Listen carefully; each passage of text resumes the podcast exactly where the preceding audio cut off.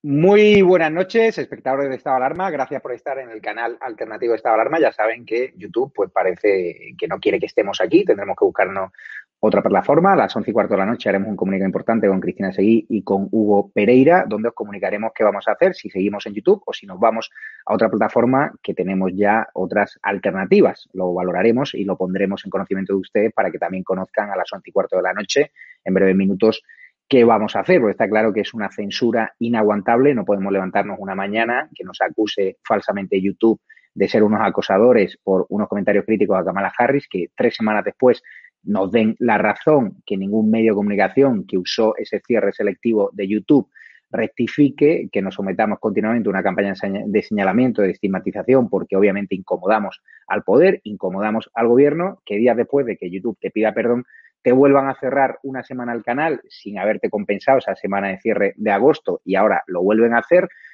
por contravenir, según YouTube, las directrices de la OMS y de las autoridades sanitarias locales. Atención, lo que hicimos fue subir un vídeo que demuestra lo que dice la fuente oficial local, que es la Comunidad de Madrid, que la sanidad madrileña no está colapsada ni está saturada.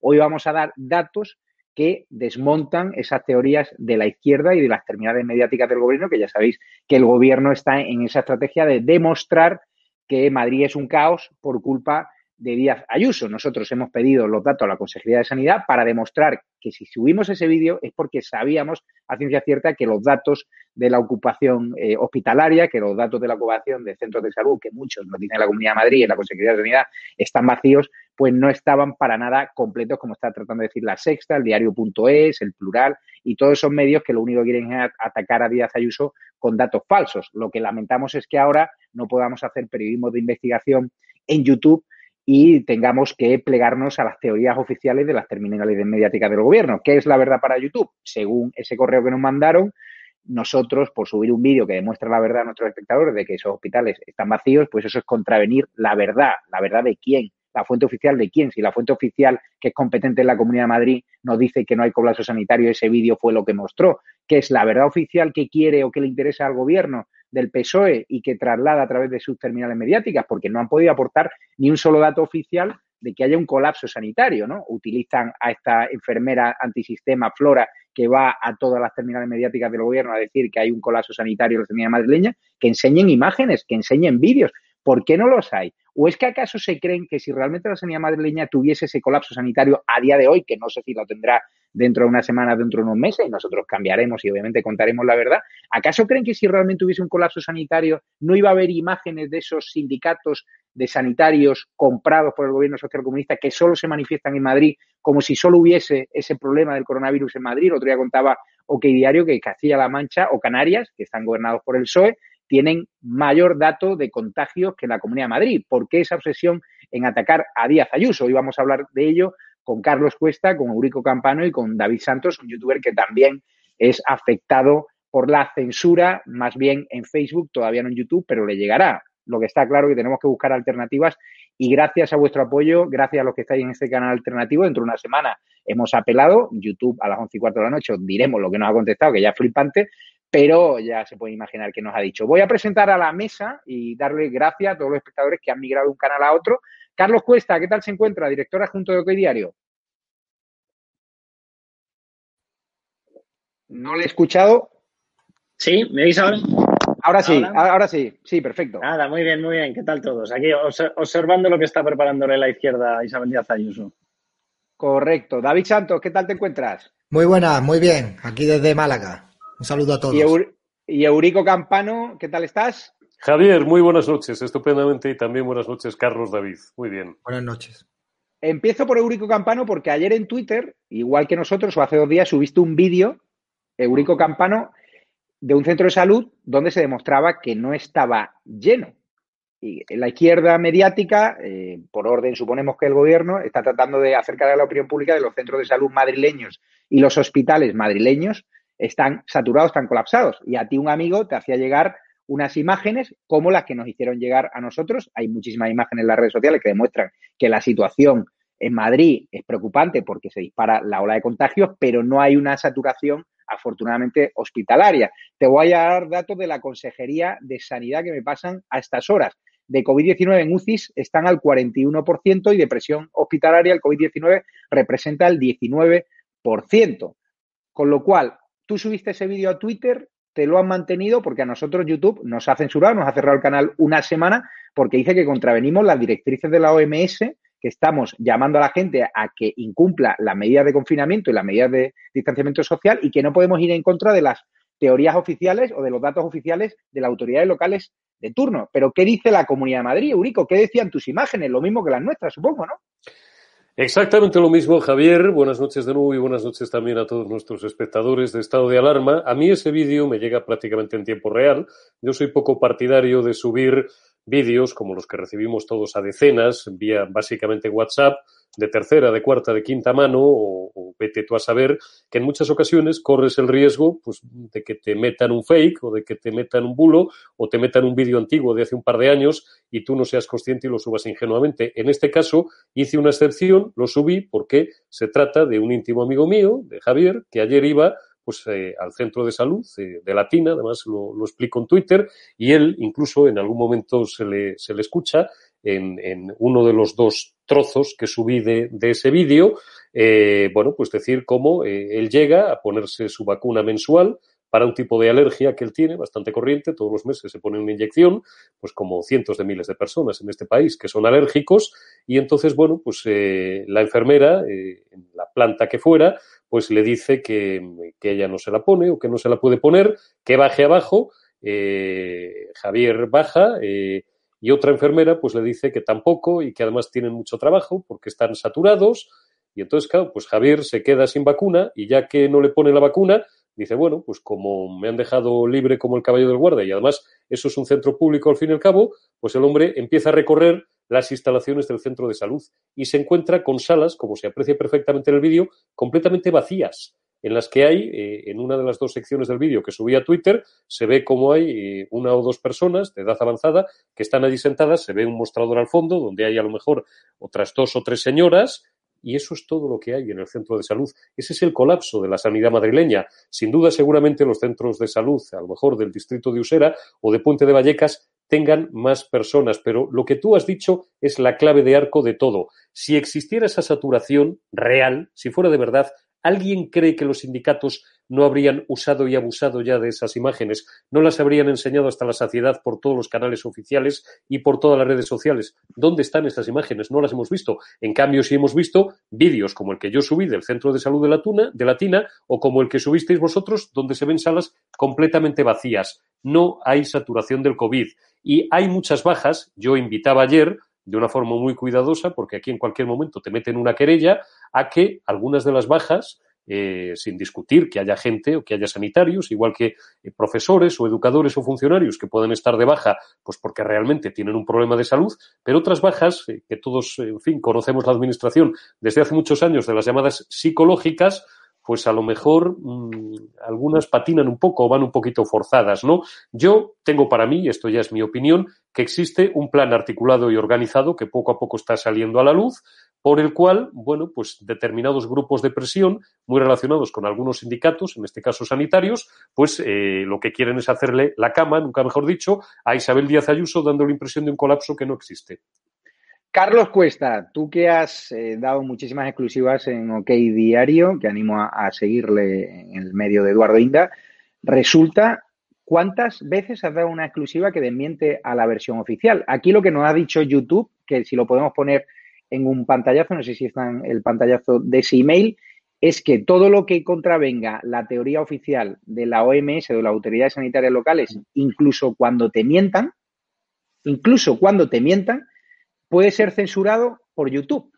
Es decir, aquí se ve uno, uno de los vídeos que demuestran que los cambios de los centros de salud no están colapsados, como dice la izquierda, es el vídeo que nos ha censurado y luego había un segundo pantallazo donde YouTube nos explica que todo lo que sea eh, no decir eh, Siwana a lo que venga de la OMS cuando ha cambiado de criterio las mascarillas, en los desplazamientos, en los asintomáticos, fíjate, en YouTube no se permite el contenido en el que se cuestione explícitamente la eficacia de las directrices recomendadas por la OMS o las autoridades sanitarias locales en materia de distanciamiento social o de confinamiento y pueda animar a los usuarios a no respetar estas directrices. Estamos en un país donde el gobierno, ¿cuántas veces nos han mentido con la versión oficial? YouTube ahora dice que no podemos subir ningún vídeo ni ningún comentario que contradiga la versión oficial de un gobierno que nos miente. Bueno, pero mm, fíjate, vamos a ver, eh, una exclusiva por definición eh, intenta desvelar cosas que un gobierno, otro gobierno, unos políticos intentan ocultar. Es decir, por definición, si no estás eh, contraviniendo la versión oficial, con todos mis respetos, eso no es periodismo, eso se llamará relaciones públicas o se llamará de otra manera, pero eso no es periodismo. Pero espera, déjame ya además que entre ya en plan chanza porque, o sea, si lo que dice en estos momentos YouTube es que todo lo que vaya en contra de la OMS tiene que ser censurado, adelante con los faroles, señores de YouTube, empiecen a censurar todas las cuentas del gobierno, porque los datos que está mostrando el Ministerio de Sanidad no son los datos que se están pasando a la Organización Mundial de la Salud ni en materia de contagios ni en materia de muertes. O sea, si miramos las estadísticas que publica cada día la OMS, la Organización Mundial de la Salud, miramos las que publica el ECDC, la, la Oficina de Control de Enfermedades de la Unión Europea, y miramos las que está haciendo públicas ante toda la opinión pública el Ministerio de Sanidad en España, o qué casualidad, siempre son mejores las del Ministerio de Sanidad. Ergo, solamente podemos llegar a una conclusión, y es que le está engañando a la OMS y le está engañando al ECDC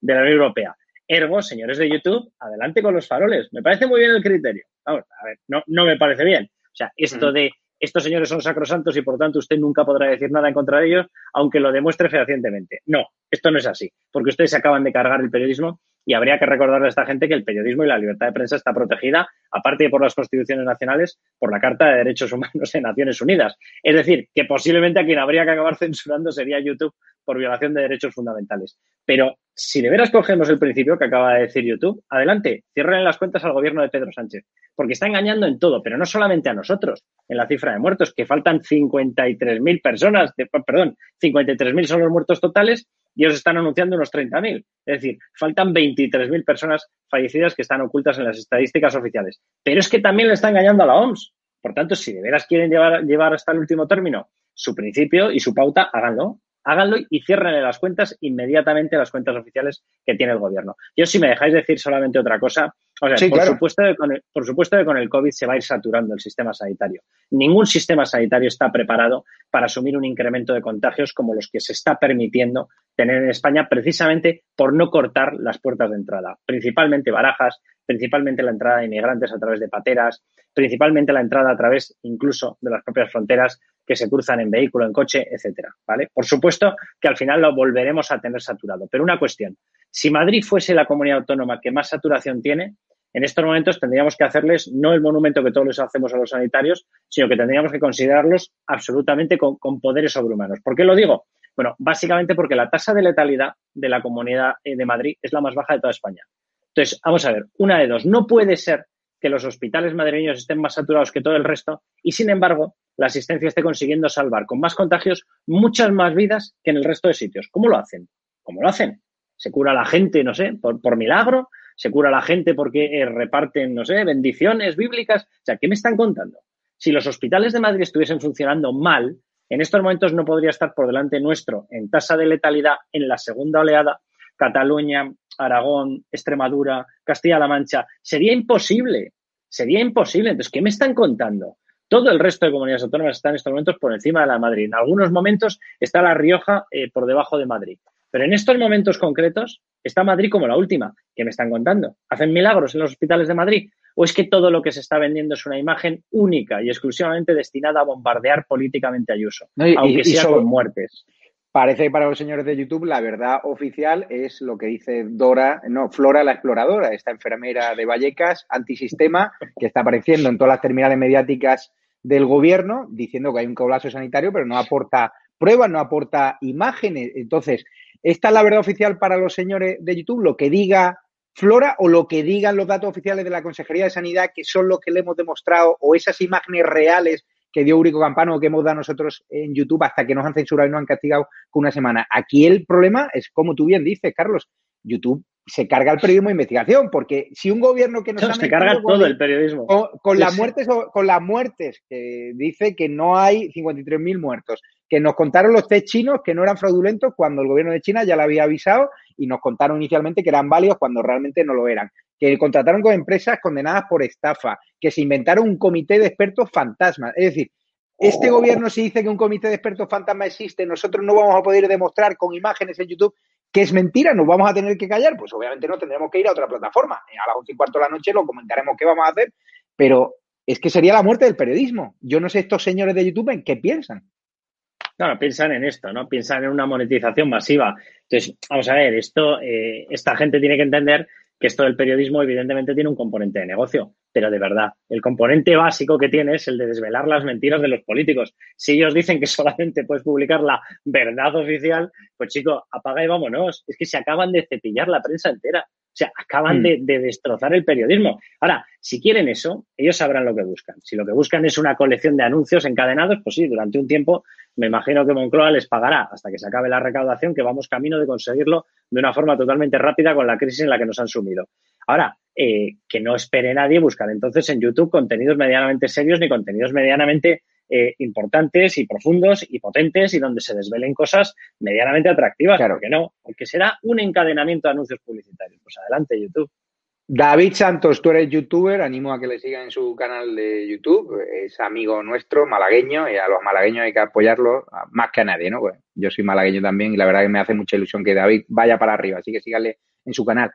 ¿Tú cómo te has quedado cuando has conocido por qué nos ha censurado YouTube este vídeo. Tienen miedo porque al final la fuente oficial es la Comunidad de Madrid. La fuente oficial dice que, que no están colapsados los hospitales y los centros hospitalarios. Nosotros damos esas imágenes que demuestran que no están colapsados y YouTube dice que estamos contraviniendo los criterios de la OMS y contraviniendo las normas de distanciamiento social y alentando al público a que no cumpla esas normas. No, no, nosotros le estamos contando la verdad a nuestros espectadores y eso es nuestro compromiso. No sé si tú ahora vas a tomar algún tipo de precaución. Están diciendo en los comentarios en el chat que hay muchos youtubers que están siendo censurados, youtubers negacionistas, youtubers que critican el uso de mascarillas. Nosotros una entrevista a un doctor que a dos doctores que criticaban con argumentos el uso de mascarillas, que no, no tenía sentido que en España las apliquemos y en otros países no, con mejores datos de contagio, pues resulta que también nos eliminaron ese vídeo. ¿Por qué YouTube teme tanto a ese movimiento negacionista, a ese movimiento de las antimascarillas y a ese movimiento a que contemos la verdad de lo que está pasando en la Comunidad de Madrid con fuentes oficiales, ojo? Pues vamos a ver, Javier, yo te veo muy indignado porque todavía no estás acostumbrado a lo que es la censura en las redes sociales.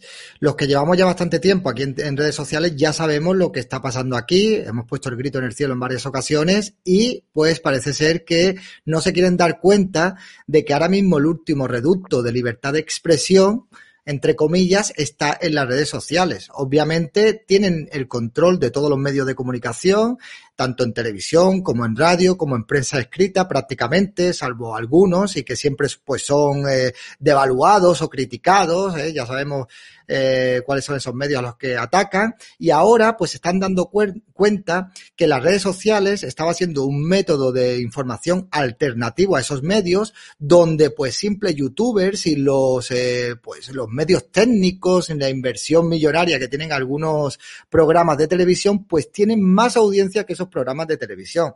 Por tanto, pues se han dado cuenta que las redes sociales es un verdadero peligro para sus planes eh, de establecer sus ideologías totalitarias aquí en nuestro país y en parte del mundo occidental.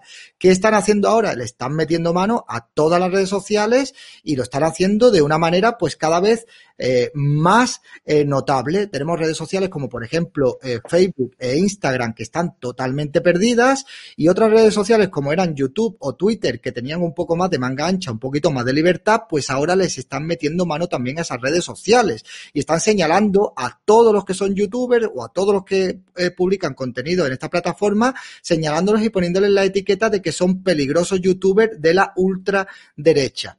Y esto no es más que un paso más en la censura, en la dictadura ideológica y es algo que van a acabar consiguiendo. Y cuando nos cierren las plataformas, nos cierren todos los canales que somos disidentes a esta izquierda, pues entonces se darán cuenta muchos partidos políticos de que deberían de haber cuidado más eh, la libertad de expresión en redes sociales. Y lo preocupante no es que te digan lo que tienes que decir, lo preocupante es vivir en un país donde supuestamente tenemos libertad de expresión, donde hay libertad de prensa y que haya censores que son anónimos en redes sociales, que no sabemos quiénes son, que tienen la capacidad de hacer el trabajo que hacen los jueces y decirte y condenarte, pues que has hecho un, un, comentario de delito de odio o que estás difamando o que te estás inventando según qué tipo de informaciones. Y están saltándose, pues el trabajo que tendrían que hacer los jueces. Es que es muy preocupante lo que está pasando con las redes sociales. Vamos ya con la actualidad meramente del día. Eurico Campano, ahora Ayuso no descarta extender las restricciones a toda la comunidad. Ya sabéis que ha confinado, ha restringido el movimiento, más bien a algunos barrios, a, barrios que dice la izquierda que son solo barrios obreros. Eh, ¿Qué te parece? ¿Ha sido por la presión de esa izquierda mediática de exagerar la situación de Madrid? ¿Es una buena medida? Hay gente en el chat que la está criticando, que si se ha dejado seducir por ese gobierno de Sánchez que ayer le tendió la mano, que debería haber aguantado el tirón. ¿Qué opinas? No creo que se haya dejado influenciar. Los que conocemos a Isabel Díaz Ayuso desde hace años eh, sabemos que es una persona mucho más fuerte y con criterios mucho más sólidos eh, y desde luego con más preparación que la que la propaganda de la izquierda en las últimas semanas y sobre todo en los últimos días que arrecian las críticas contra ella, incluso las chanzas, las burlas, bueno, pues muy bien, porque les molesta, eso es, eh, recuérdese el, refrán, ladran, luego cabalgamos, eh, pensarán los, los miembros del gobierno de la Comunidad de Madrid con Isabel Díaz Ayuso a la cabeza y harán bien. No creo que se deje llevar por esas presiones. Sí es verdad que en los últimos días existe una corriente eh, que bueno, deja ver, y lo digo irónicamente, la solidaridad y los valores de solidaridad de la izquierda, donde, bueno, pues como hay confinadas 37 zonas en Madrid y comunidad, pues que confinen a toda la comunidad de Madrid. Todos ¿eh? fastidiados, pero todos iguales. Bueno, pues habrá que confinar las que el Gobierno y las autoridades sanitarias de la Comunidad de Madrid, eh, de común acuerdo, lógicamente, con el Gobierno de España y con el Ministerio de Sanidad, consideren, esta mañana en la entrevista que le hacía Carlos Alsina en Onda Cero, pues ella dejaba esa puerta abierta. Nadie lo sabe, no creo que lo sepa ni ella, ni creo que lo sepa Enrique Ruiz Escudero, el consejero de Sanidad, eh, ni Antonio Zapatero, el viceconsejero, eh, dos figuras que además aprovecho para felicitar públicamente por su profesionalidad, porque creo que con dos personas eh, como ellas, pues los madrileños estamos en las mejores manos posibles.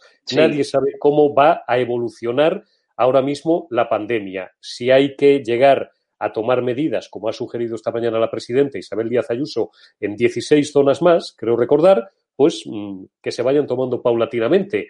Esperemos en cualquier caso que no se llegue a ni a decretar el estado de alarma, porque yo estoy completamente de acuerdo con Pablo Casado, creo que eso es una trampa, y creo que eso es lo que en el fondo le interesa al gobierno de Pedro Sánchez, porque eso da pie, y esto ya lo hemos vivido en marzo, a otro tipo de situaciones y a otro tipo de intereses, digamos, más bastardos y no sanitarios sino políticos, pero sí, bueno, pues a, a, extremar lógicamente o a tomar todas las medidas, por duras e impopulares, lamentablemente que sean, que haya que tomar para preservar un bien superior como es la salud pública. Y como ya en marzo y en abril la ciudadanía española toda en su conjunto dio pruebas de una paciencia encomiable y de un espíritu de sacrificio notable para hacer lo que se nos decía y evitar que la pandemia fuera más, esperemos que ahora la izquierda, bueno, pues, pues no torpedee todo aquello que decía defender en marzo, simplemente porque ahora las medidas las toma un gobierno de centro derecha. Carlos, ayer se vivió la situación kafkiana. El presidente del gobierno fue allí como salvapatrias al Palacio de la Comunidad de Madrid después de haber estado meses sin contestarle hasta seis cartas a Díaz Ayuso tendía la mano a Díaz Ayuso, pero mm, a la misma hora conocíamos que el PSOE se apuntaba a una manifestación para este domingo contra Díaz Ayuso. Hoy el PSOE ha rectificado, se retira de esa manifestación contra Ayuso como gesto de tregua, solo deja Unidas Podemos, pero sí que ha firmado un documento crítico. ¿Se puede fiar la presidenta madrileña de las intenciones del PSOE y también de las intenciones de Ciudadanos que pueda coquetear ante una posible moción de censura de, de Gabilondo, Más Madrid y compañía? A ver, no se puede fiar, eh, pero yo coincido plenamente con Eurico. Yo creo, barra, tengo el convencimiento de que no se está dejando fiar, no se está fiando. O sea, la cuestión aquí es muy sencilla. Él había preparado una escenografía, un teatro en el que él aparece, dice, yo vengo aquí con toda la ayuda, vengo con el plan Marshall. Bueno, vale, perfecto, venga usted.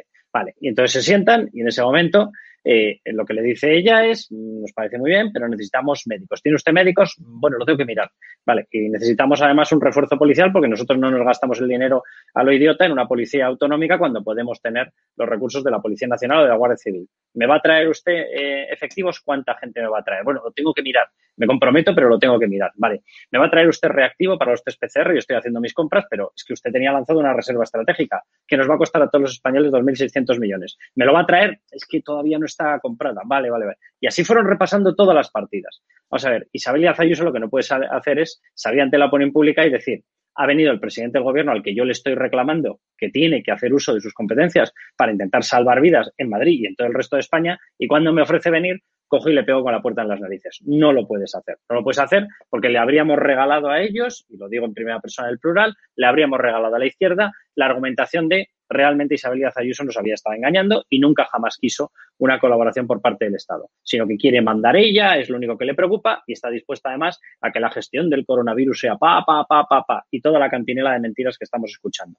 ¿Qué hace Isabel Díaz Ayuso? Dice, venga usted aquí, le voy a pedir todo y a partir de ahora todo aquello en lo que usted no me ayude, lo pienso hacer público. Por tanto, no se está fiando, no se tiene que fiar, pero es que no se está fiando. Pero lo que no podía hacer era pegarle con la puerta en las narices. Isabel Díaz Ayuso lo que ha pedido es un contingente policial para garantizar que las medidas se cumplen. Me parece totalmente correcto. Le ha pedido material de esa reserva estratégica. ¿Cuál es el problema? Lo publicamos el otro día en OK Diario. La reserva estratégica que se anunció en junio se dijo que se materializaba en julio y se empezaron los pliegos de contratación en agosto. A estas alturas, y vamos a terminar septiembre, si se mete la gente en la página web de la plataforma de la contratación pública, verá un glorioso cartelito donde pone en revisión.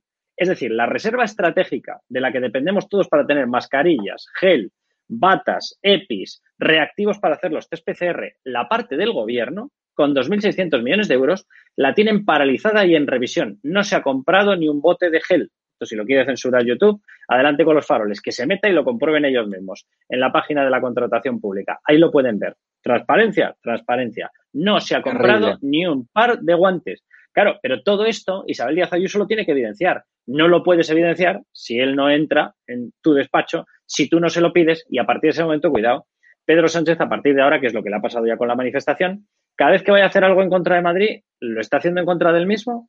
Porque es que él está dentro de las negociaciones, él está dentro del comité, él está dentro de quienes están trazando las estrategias. Por lo tanto, va a criticarse a sí mismo. Yo sinceramente creo que Isabel Díaz Ayuso le ha ganado una partida muy importante a Pedro Sánchez con esta reunión. Resulta que España y Argentina ahora estamos rivalizando ¿no? con la Argentina de Kirchner que por ser el peor país de la segunda ola. David Santos, ayer conocíamos que el primer ministro checo que es República Checa el segundo país en proporción de muertos por número de habitantes, por millón de habitantes. El primero es España. Asumía su responsabilidad el primer ministro checo y se iba. Aquí no ha dimitido ni Dios, ni siquiera Salvador Illa, que a pesar de que este vídeo me lo pueda censurar YouTube, hoy ha confirmado que nunca se ha reunido con ese comité científico fantasma. Vamos a ver lo que ha dicho Illa, vaya que censura YouTube este vídeo también, y lo dice él mismo. Vamos a ver el vídeo de Illa, del ministro de Sanidad. Contábamos aquí en la SER que el comité científico que formaba parte de, de, ese comité que les asesoraba, que asesoraba al gobierno, desde el mes de julio no se reúne. Eh, el comité científico ha sido una fuente de asesoramiento permanente para el gobierno y en las próximas fechas lo vamos a volver a reunir para recabar su, su opinión. Pero usted me confirma que se ha desactivado desde el mes de julio. Le, eh, no, desactivado no se ha desactivado el comité científico. Pero no, pero usted, pero ustedes no le consultan. Eh, yo, yo personalmente no me he reunido con ellos en los últimos meses desde que, desde que dejamos eh, hasta el mes de julio. Eh, ignoro, tendría que confirmar si el, el, doctor Simón, que es quien dirige este comité científico, ha tenido reuniones con ellos. Me consta que está en permanente contacto con, con sus miembros y que algunas decisiones sí que las consulta y las evalúa con ellos. Pero no sabe si el doctor Simón se ha reunido con ellos. No se lo puedo confirmar en estos momentos. Simón estaría buceando con Calleja, y pero ¿cómo se van a reunir con un comité de expertos fantasma que no existe? O sea, YouTube pues, lo va a censurar también. No existe. Eso no digo existe. yo. Eso digo yo, o sea, es que es normal que diga que no se ha reunido. ¿Cómo te vas a reunir con un comité que no existe, que se ha confirmado ya que no existe? Y más en una fecha donde el máximo responsable de ese comité pues estaba surfeando en Portugal, ¿no? Entonces, yo verdaderamente no entiendo eh, este, este, pues este gobierno donde admiten y se contradicen y mienten a toda la ciudadanía y nadie dimite ni se exige que se dimita, no, nada más lejos de la realidad, no, no. Tenemos a Fernando Simón que es idolatrado por todos los progres, que se están haciendo camisetas con su cara, que se están haciendo tatuajes y que parece ser que Fernando Simón ahora va a ser un héroe. Y ahora, en plena segunda ola, donde están cerrando decenas de colegios por días, donde ya hoy, que es el primer día de octubre, eh, Fernando Illa, eh, Illa ha dicho que eh, ya pues es, probable de que haya encierros y tal, ahora eh, pues este tío esté, Fernando Simón, rodando con Fernando Calleja un programa para blanquear su imagen y para que quede todavía más de campechano y de buena persona. Pero lo que sí le llama la atención a los progres es una foto del rey en una barbacoa con la gorra hacia atrás y con el hijo de Corina al lado, ¿no? Este país realmente es que ha perdido, ha perdido todo, todo, todo el sentido de, de, ser. Yo verdaderamente muchos días me levanto por la mañana y digo, pero ¿dónde, ¿dónde carajos estoy? ¿Qué le pasa a la gente en este país? ¿Cómo es posible que la gente esté tan aborregada? ¿Cómo es posible que la gente esté tan atontada? Y es por eso precisamente, Javier, porque lo controlan absolutamente todo y eso cala en la mente de la gente. Y los únicos eh, sitios donde tenemos ahora eh, para, pues, para poder expresarnos son las distintas plataformas como pueden ser YouTube, Facebook, Twitter y alguna otra más y nos están quitando el único sitio donde hay libertad para poder decir cuál es la verdadera realidad. Y cuando nos cierren esto, pues todas estas mentiras de toda esta gente no tendrán un sitio donde nadie lo pueda contradecir y estaremos perdidos como sociedad completamente. Yo alucino, de verdad, no, te puedo justificar. No puedo, no, no, te puedo hacer un análisis de lo que, de lo que sucede ni, ni, ni de lo que pasa en la cabeza de la gente que se lo cree absolutamente todo es surrealista, pero resulta que la fiscal general del Estado, la que está protegiendo a Podemos de todos sus frentes judiciales, pues la han pillado yéndose de vacaciones a Roma. Ahora conoceremos, Eurico Campano, que los amores en el PSOE están a flor de piel, que también OK Diario ha pillado al alcalde socialista, que es un pijo, Oscar Puente, también pegándose la vida padre en Formentera, un yate de dos millones de euros, pues resulta que han pillado a Delgado, la de Marlasca Maricón y la que se negó a investigar, ¿no?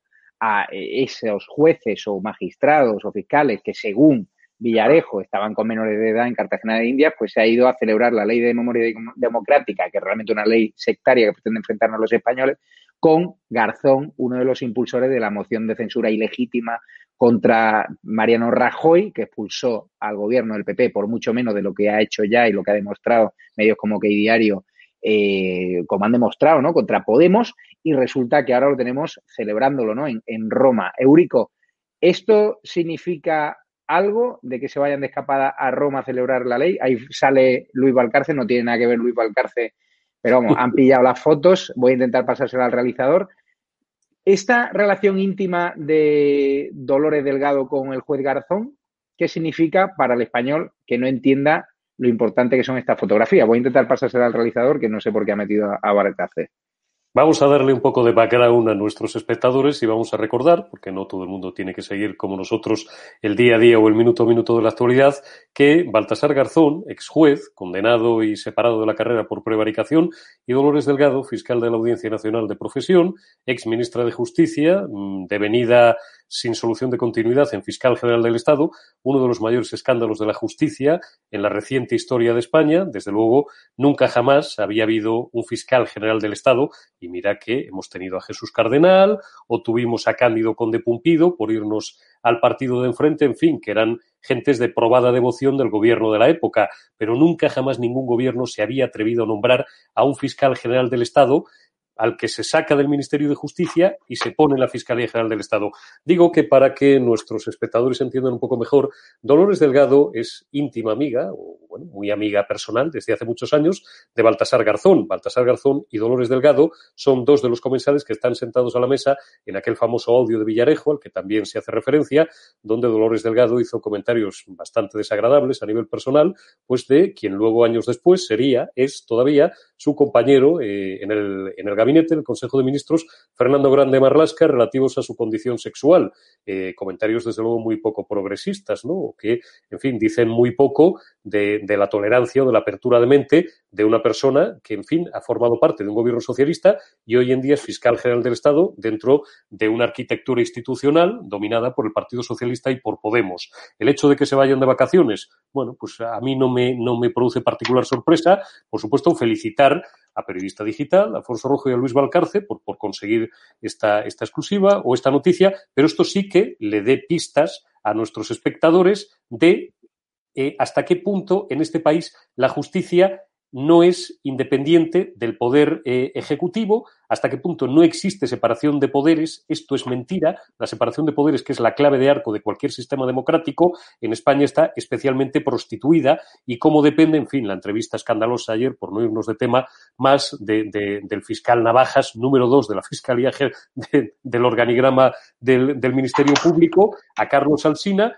reconociendo, bueno, pues que hay parte de sus compañeros que son una tropa con la que no quiere ir a la guerra, en unos términos además absolutamente chabacanos y que, bueno, pues evidencian la podedumbre, por resumir, que hay eh, en la justicia española en general y en el Ministerio Público en este caso en particular. Líbrenos Dios de caer en manos de jueces de partido y de fiscales de partido. Carlos, ¿por qué crees que es importante esta fotografía? Porque al final el juez Baltasar Garzón ahora es abogado, el juez más bien, es abogado de Alex Sapp, que es, eh, ha sido extraditado a Estados Unidos, que es quien guarda los secretos de la conexión de Podemos con las narcodictaduras y al cual en Estados Unidos quieren apretarle las tuercas. ¿Tú crees que esa relación íntima que tiene Dolores Delgado con el juez Garzón o con el abogado Garzón ahora pueden usarla para hacer tráfico de influencias, ¿no? Para traspasarse información que luego puedan hacer llegar a Podemos, porque está claro que el gobierno está protegiendo a Podemos de esos escándalos de corrupción que está publicando el diario, ¿no? Claro, vamos a ver, como, decía Eurico, yo creo que es muy importante eh, introducir el contexto para que la gente vea lo que ya está pasando. Es decir, cuando la gente habla de Dolores Delgado dice, es que se va a cargar la independencia. No, no, ya se la ha cargado.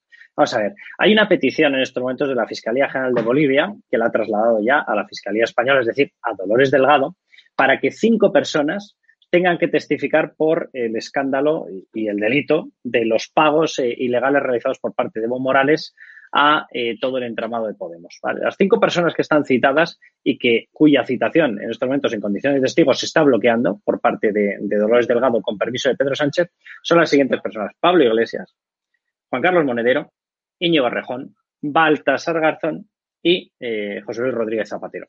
¿Por qué se cita a los cinco? Bueno, en el caso de Baltasar Garzón, por la relación que ha mantenido siempre con los gobiernos populistas. De hecho, que a nadie se le olvide, Baltasar Garzón ha sido abogado de Evo Morales.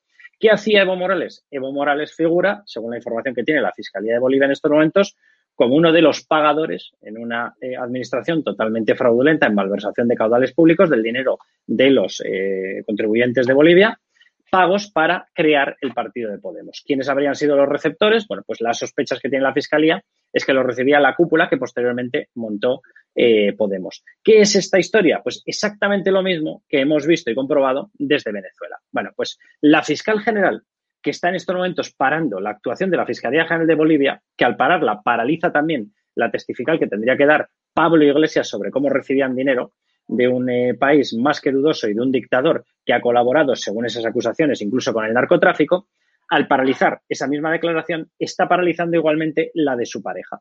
Por tanto, esta fotografía, claro que tiene relevancia.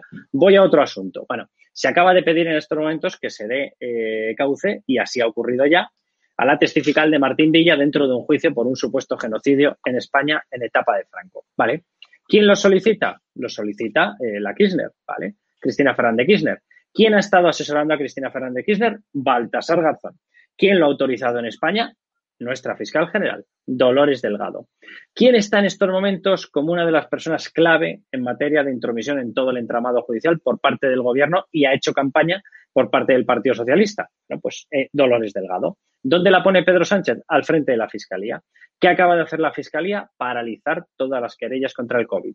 ¿Contra quién iban esas eh, querellas? Contra el gobierno la mayor parte de ellas. Es decir, la figura en estos momentos de Dolores Delgado no es que vaya a arruinar la independencia, la necesidad de independencia de la Fiscalía, no es que vaya a intentar paralizar la justicia, es que ya lo está haciendo. Ya lo está haciendo en actuaciones contra Martín Villa, ya lo está haciendo en actuaciones en las querellas por el COVID, ya lo está haciendo en la investigación que se está desarrollando principalmente desde fuera, pero también ya en sede nacional contra la Caja B de Podemos y contra el dinero que habían recibido. La información de la testifical que tendría que haber realizado ya Pablo Iglesias, Juan Carlos Monedero Íñigo Rejón por esa parte y Baltasar Gazón y José Luis Rodríguez Zapatero por la otra, esa testifical, los datos que hubiesen podido alumbrar, se tendrían que haber trasladado al juzgado 42, por ejemplo, en España. ¿Para qué? Para que siguiera la investigación de la caja B. Porque si tú tienes una caja B, claro que hay que investigar cómo te lo has gastado. Claro que hay que investigar, como dice Calvente, si se lo han llevado pero también hay que investigar cómo se llegó a dotar una caja B. Porque si tú tienes dinero A, no lo puedes pasar a una caja B. Si tienes una caja B, es que ha llegado ya blanqueado. Por cierto, entrevistaste en exclusiva a tu compañera Teresa Gómez y Loreto echando OK Diario al número 2 de la Fiscalía General del Estado, que ha montado un pollo en la Fiscalía y resulta que ha denunciado presiones, que recibió presiones para actuar contra el gobierno. ¿Esto es una bomba contenida? ¿A qué crees que ha querido él lanzar ese argumentario para decir que en la Fiscalía somos independientes y que le están presionando para investigar al gobierno? ¿Por qué esa entrevista? ¿Por qué en OK Diario también habló con Alsina, pero está claro, la Fiscalía ahora, curiosamente, abre una investigación interna para denunciar su número dos, Navajas, que recibió presiones para actuar contra el gobierno y decir que había fiscales contaminados. Porque ahora sí se está a punto de, jubilar. ¿Esto lo controla Dolores Delgado? ¿Qué ha pasado ahí? Porque hay espectadores que lo están preguntando. Claro, vamos a ver, la, entrevista que le hicimos nosotros, que fue previa a la de, a la de Carlos Alsina, hay que tener en cuenta varias cosas. Vamos a ver, yo, eh, Luis Navajas, me parece muy bien que diga lo que él quiera, pero que ha habido presiones en el organismo que controla Dolores Delgado, que ha sido enviada allí personalmente por Pedro Sánchez para que lo controle y le libre de cualquier causa al gobierno y a Podemos. Vale, maravilloso. Y él se siente presionado. Hombre, yo tenía la sensación de que los que se podían sentir presionados eran los contrarios, ¿no? Teniendo en mm. cuenta que eso se ha convertido en una casa totalmente comandada y, y, totalmente pisada bajo la bota de Pedro Sánchez, hombre, digo yo que los que se tienen que sentir en estos momentos un tanto agobiados son los que no mantengan los criterios de Dolores Delgado. Punto uno. Y punto dos, incluso si cogemos la literalidad, ¿qué es lo que acaba de decir Navajas? Vamos a ver, si él recibe presiones de un lado y nosotros tenemos constatado el pisoteo del otro y las paralizaciones de actuaciones por parte de Dolores Delgado, ¿en qué se ha convertido en estos momentos la Fiscalía General del Estado? O sea, vamos a ver, para que la gente lo entienda, un proceso judicial puede intentar mantener la independencia partiendo de tres bases. La independencia del juez, obviamente, de la instrucción del instructor y del, del juicio oral, la independencia de la policía que tiene que hacer la labor de, policía judicial. Ya hemos visto lo que le ha pasado a Pérez de los Cobos por instruir una causa en contra del gobierno. Responsable era la Guardia Civil de esa policía judicial, fulminado el responsable máximo del equipo. Y la otra pata que garantiza esa independencia de los procesos judiciales es la independencia de la Fiscalía. Pero si es una persona que estaba haciendo mítines en favor del Partido Socialista hace tres días, o sea, ¿de qué estamos hablando? Esto va de cachondeo. Entonces, a mí las declaraciones de Navajas si las cojo por la parte en la que no me lo creo, bueno, ya es una cuestión personal mía, me parece increíble. Pero si lo cojo por la parte literal de lo que ha dicho, lo que acaba de narrarnos es que evidentemente, desde un lado, con un planteamiento liberal conservador, con un planteamiento de izquierdas, en estos momentos nadie puede estar convencido de que la Fiscalía tiene independencia. ¿Quién la ha puesto ahí? El mismo señor Pedro Sánchez que le decía a un periodista de Radio Nacional le preguntaba y le decía, ¿de quién depende la fiscalía? ¿De quién depende? Y le respondió el periodista de Radio Nacional, de usted, de usted, del gobierno. Y dijo él, pues eso. Bueno, pues ya está clarísimo, ¿no? Pues eso. Pero, es que dice que ha recibido presiones para no tumbar las querellas del COVID-19 cuando somos el único país de la Unión Europea que no se está investigando judicialmente a día de hoy las negligencias del gobierno. Es que esto no hay quien se lo crea. Pero bueno, voy a avanzar de tema porque ya de chiste. Voy con David Santos porque hoy aquí Diario cuenta también que se ha pegado eh, la vida padre Óscar Puente, este alcalde machista que se mete con nuestra colaboradora Cristina Seguí, que branea la milla de oro de Marbella, pues ahora la han pillado en Formentera en un yate de dos millones de euros cuando Valladolid está en fase 1 y rodeada de un montón de gente en ese yate. No sé si podemos ver la imagen ahora, que la está buscando el realizador. Vamos a ver, porque de hecho hay un vídeo. Vamos a dar paso al vídeo, lo comentamos con David Santos, ¿qué te ha parecido de primeras esta imagen? Ahora daremos el vídeo cuando me avise el realizador de que está preparado. Pues nada, nada, nada fuera de, de, lo normal y de lo corriente de esta gente que vienen a defender a la clase obrera, ¿no? Ellos defienden a la verdadera clase, ¿no? A su clase, a la clase de sinvergüenzas que son. Esa es la clase que ellos tienen y se pegan la vida padre. Bueno, ya vimos el otro día Monedero también, ¿no? Que era manifestante de día y, y degustador de vinos eh, descorchados en restaurantes de lujo por la noche, ¿no? Esto es lo que nos venden esta gente que se supone que van a representar al trabajador, a la clase obrera y el lujo, ¿no? El lujo que hemos vivido también aquí en Andalucía, hemos visto pues en el caso de los seres también, pues cómo se gastaban el dinero de la gente parada en, pues en pegarse fiestas, en alcohol, en prostitución, en, en, cocaína. Y estas son la gente, y son así, pero es que lo que más es más preocupante de todo es que pueden hacer lo que quieran, tienen una impunidad que es brutal. Yo no llego a comprender cómo el electorado, cómo la gente que vota a estos partidos no se dan cuenta que son unos auténticos sinvergüenzas que lo único que hacen es lucrarse del dolor y del sufrimiento de personas que tienen necesidades reales, les prometen que les van a ayudar, que les van a hacer la vida mejor y lo único que hacen es mejorar su vida, enriquecerse y pegarse la vida padre, ¿no? Yo, a mí de verdad que me sorprende mucho que todavía haya gente que confíe en estos partidos para darle su voto, Javier. Me, me sorprende bastante, la verdad. Vamos a ver el vídeo y vamos con Urico Campano.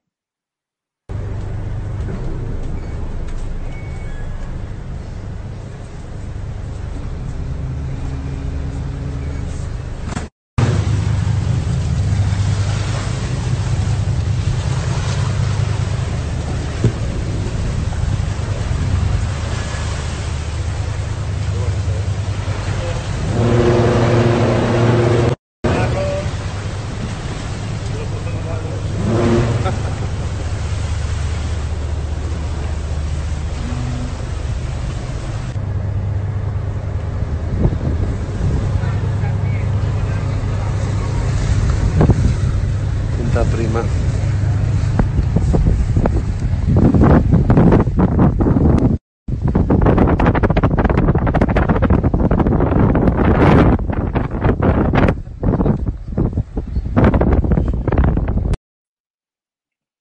Menuda vida padre, resulta que el alcalde de Valladolid, que veraneaba, ya te digo, en la milla de oro de Marbella, firmó un decreto de sustitución de la alcaldía para irse de la ciudad hasta hoy en fase 1 Valladolid, en plena pandemia, segunda ola terrible. Aquí Fernando Simón se va a bucear, a blanquear su imagen con Calleja y ahora este se va a pegarse la vida padre después de haber veraneado en Marbella, en un complejo que les cuesta 18.000 euros al mes. No sabemos si lo pagó él, no sabemos quién ha pagado este yate, pero yo no veo ninguna mascarilla en ese, en ese yate.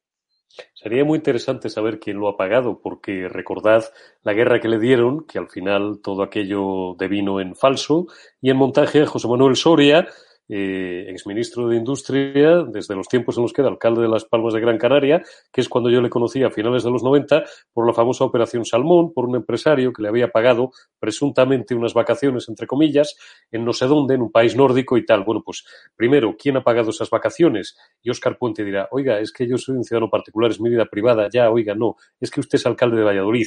Y además, en, en, en pleno rebrote de esta pandemia en plena segunda ola, que desgraciadamente parece que va a ser casi tan salvaje o tan salvaje, aunque sea de distinta forma que la primera, pues una persona tan importante como el alcalde de la octava de la novena ciudad de España eh, es impresentable igual que Fernando Simón, que se vaya a bucear eh, y hacer programas con Calleja, es impresentable que eh, se vaya pues en un yate de lujo a Formentera a pasarse unas vacaciones estupendas, mientras muchos vallisoletanos lo están pasando mal porque les estará golpeando la crisis económica exactamente igual que al resto de los españoles y mientras muchos vallisoletanos se estarán infectando de COVID.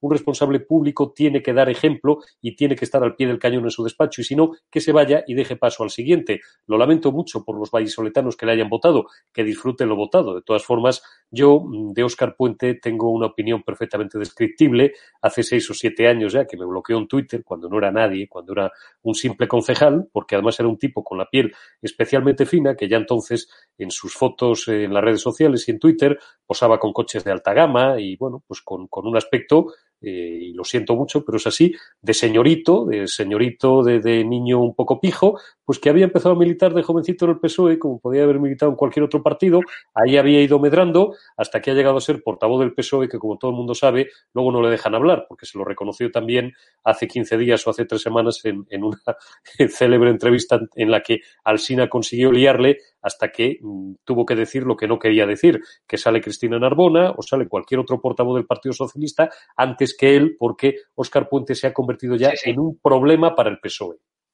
Este que negaba el luto oficial, que no había que ondear la bandera a media asta por nuestros 50.000 muertos. Pero bueno, hoy Iván Espinosa de los Monteros, de hecho, ha denunciado la hipocresía de los políticos progres que cogen sus coches oficiales para ir a protestar a los barrios humildes como monedero y luego le vemos comiendo un, restaurante de lujo en el Numa Pompilio en el barrio de Salamanca, en esos restaurantes que el tacto critica donde van asiduamente lo que él llama los cayetanos. Pero vamos con Carlos Cuesta porque hoy Iglesias ha vuelto a disparar contra la monarquía, cada vez hay más gente, dice, en España que apuesta por una república social, no se esconden, pero lo que me, me ha molestado es el desprecio a la Policía Nacional y al Ejército, que hay muchos seguidores de este canal que son guardias civiles, policías nacionales y miembros del Ejército y militares que dicen que no le necesitamos para frenar la pandemia. Atención al vídeo, porque yo de verdad que estoy indignado con este vicepresidente del gobierno bolivariano, que no nos lo merecemos. En ese sentido, pretender decirle a muchos vecinos de Vallecas, a muchos vecinos de Carabanchel, mire usted, eh, va a haber controles policiales para ver a dónde va usted y de dónde viene, creo que puede generar en mucha gente una sensación de que las cosas no se están haciendo bien, porque los trabajadores públicos que van a ser fundamentales para seguir combatiendo una pandemia que nos está poniendo en una situación de riesgo no son policías ni militares, son médicas, enfermeros, profesores y trabajadores de los servicios públicos. Si usted cree que el gobierno ha Menuda entrevista, masaje de nuevo, Carlos Cuesta, en un programa donde tú y yo nunca lo vamos a pisar de que nos purgaron con la llegada de, del PSOE de Sánchez de la, televisión española. Está claro que el nivel de preguntas no es el mismo que le ejecutaron ayer a Iván Espinosa a los Monteros y que le dio un repaso. ¿Qué te parece estos nuevos ataques al ejército, ¿no? a la Policía Nacional y que niegue su ayuda para la pandemia? ¿no?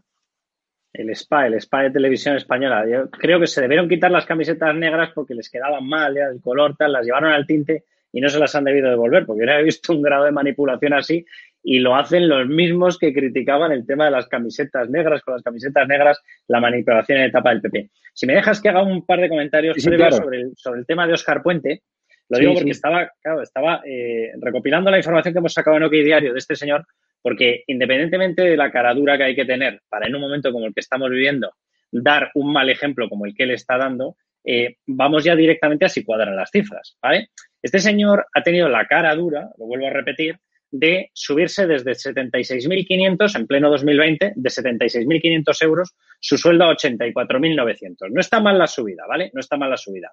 Pero con un sueldo de 84.900 euros, de 85.000 euros, se puede pagar la compra, como ha hecho este señor, de un piso paseo eh, de Zorrilla con una dimensión, con unos metros de 282,11 metros cuadrados, tener estas vacaciones y estar acudiendo a clases privadas permanentemente con monitor privado de golf, ¿Se puede hacer eso con 84.900 euros? ¿Se puede pagar 18.000 euros de coste por unas vacaciones? ¿Se puede tener un piso de, repito, 282,11 metros cuadrados con plaza de garaje situada en la zona más céntrica, de verdad? Paseo de Zorrilla. La gente que nos esté viendo, que conozca la zona, que conozca la ciudad, lo podrá corroborar perfectamente.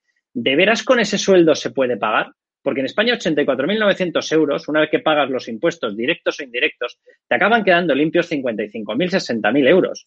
Si le quitamos los 18.000, de verdad que no sale para pagar absolutamente nada. Y menos el monitor privado y los entrenamientos o clases privadas de golf.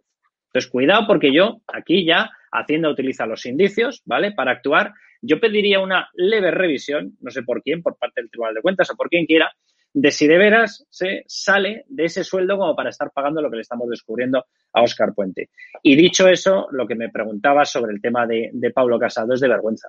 O sea, el Pablo Casado es una persona que ha batido el récord de incremento de su séquito de, Pablo Iglesias, de Pablo Iglesias, el pobre Pablo Casado.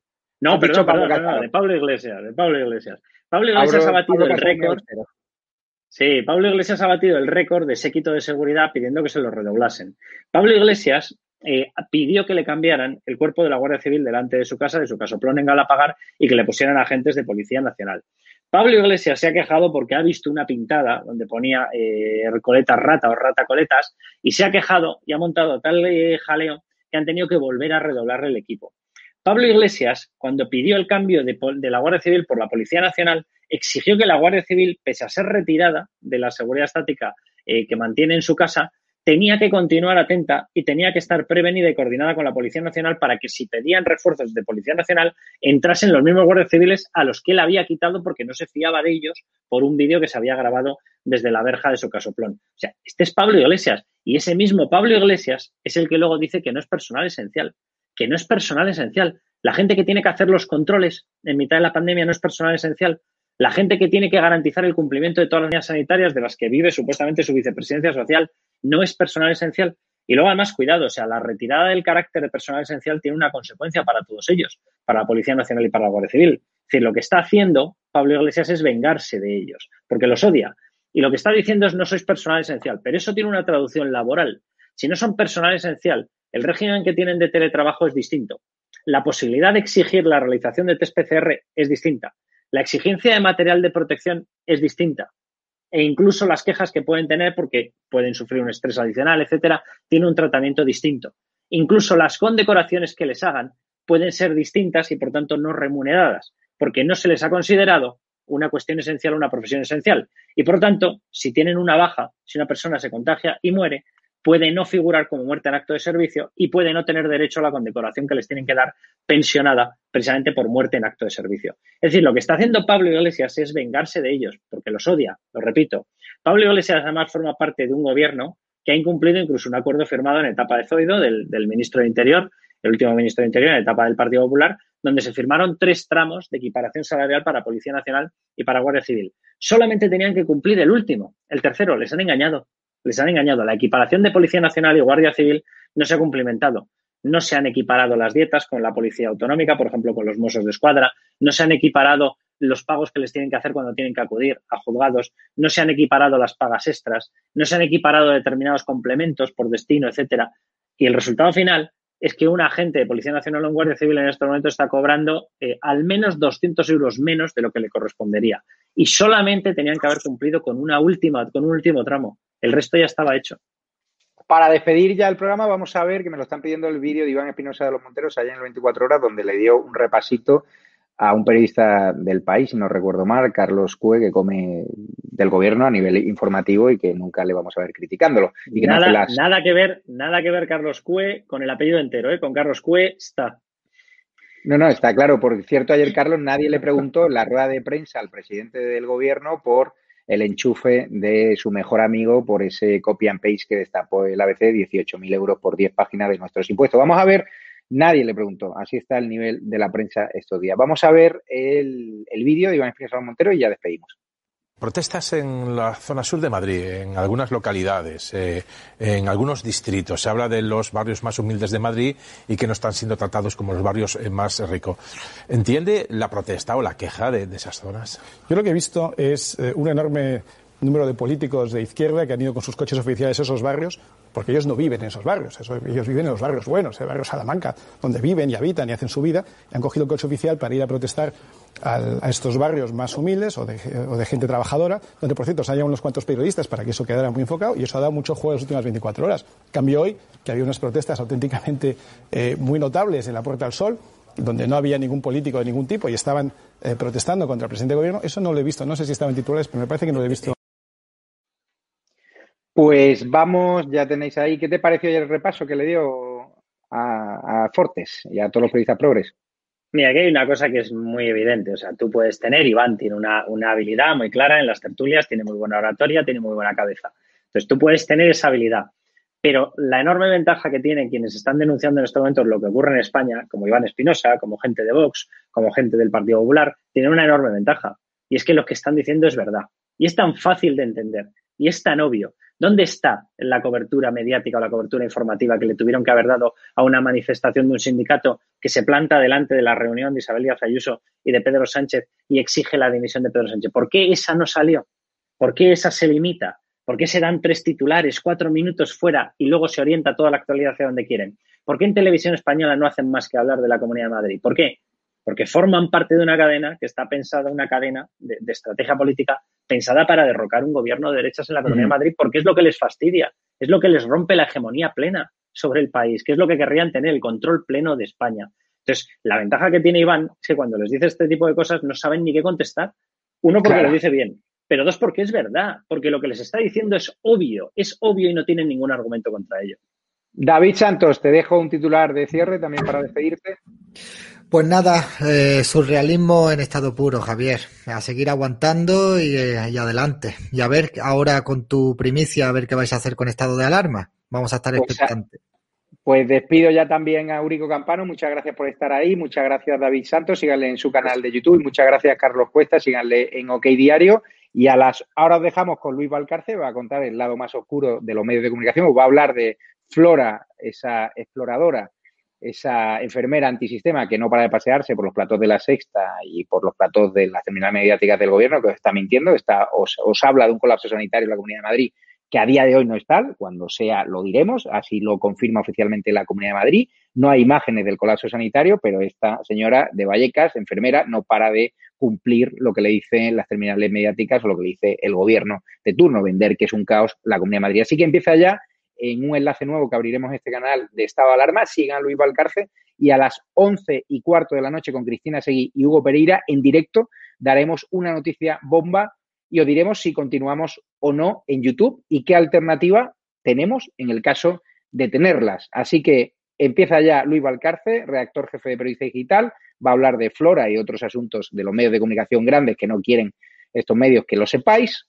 medios subvencionados por el gobierno, medios amamantados por la Policía Institucional del Gobierno. Empieza ya en un enlace en este canal alternativo de estado de alarma y a las once y cuarto de la noche noticia bomba sobre qué vamos a hacer y sobre qué nos ha dicho YouTube después de esa primera alegación tras censurarnos injustamente por contarles la verdad, por ofrecerles imágenes de un centro de salud semidesierto, como nos dice la Comunidad de Madrid, están muchos a pesar de lo que diga la propaganda de la izquierda radical y su terminal mediática, porque nosotros contaremos la verdad y si nos tenemos que ir de YouTube, nos iremos porque seguiremos contando la verdad y lo que no vamos a hacer es contaros que hay colapso sanitario en Madrid cuando las imágenes lo desmienten. Lo que vamos a hacer siempre es periodismo de investigación, ya sea en YouTube, ya sea en otra plataforma, en Twitch o donde sea, buscaremos las alternativas, pero está claro que a nosotros no nos van a callar, no nos van a silenciar y no nos vamos a plegar a la verdad oficial de ningún gobierno, de ninguna terminal mediática como la Sexta, porque nosotros tenemos vuestro cariño, vuestro apoyo y ya sabéis, gracias a los Patreon, a los miembros de la comunidad YouTube, a los que nos hacéis aportaciones a través de la cuenta bancaria y a los que compráis los productos en estado alarma